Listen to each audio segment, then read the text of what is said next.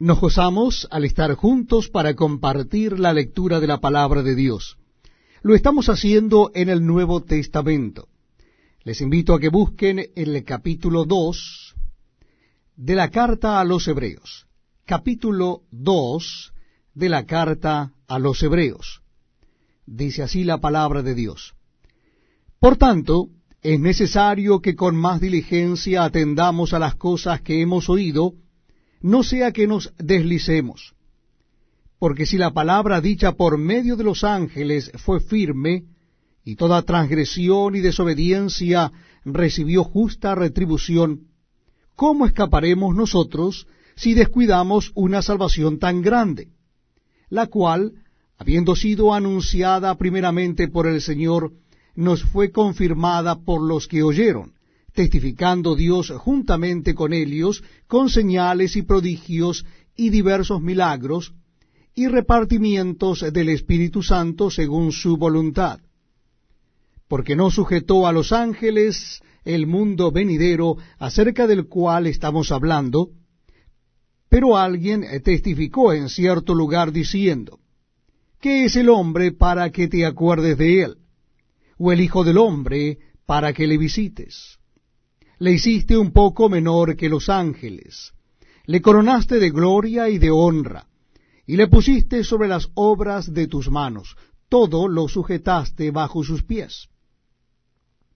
Porque en cuanto le sujetó todas las cosas, nada dejó que no sea sujeto a él, pero todavía no vemos que todas las cosas le sean sujetas. Pero vemos a aquel que fue hecho un poco menor que los ángeles, a Jesús, coronado de gloria y de honra a causa del padecimiento de la muerte, para que por la gracia de Dios gustase la muerte por todos, porque convenía a aquel por cuya causa son todas las cosas, y por quien todas las cosas subsisten, que habiendo de llevar muchos hijos a la gloria, perfeccionase por aflicciones al autor de la salvación de ellos.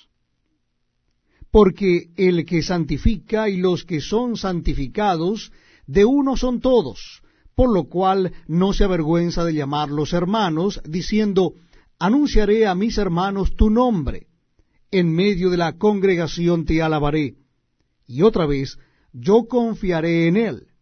Y de nuevo, He aquí yo y los hijos que Dios me dio. Así que, por cuanto los hijos participaron de carne y sangre, Él también participó de lo mismo, para destruir por medio de la muerte al que tenía el imperio de la muerte, esto es, al diablo, y librar a todos los que por el temor de la muerte estaban durante toda la vida sujetos a servidumbre. Porque ciertamente no socorrió a los ángeles, sino que socorrió a la descendencia de Abraham, por lo cual debía ser en todo semejante a sus hermanos, para venir a ser misericordioso y fiel sumo sacerdote en lo que a Dios se refiere, para expiar los pecados del pueblo.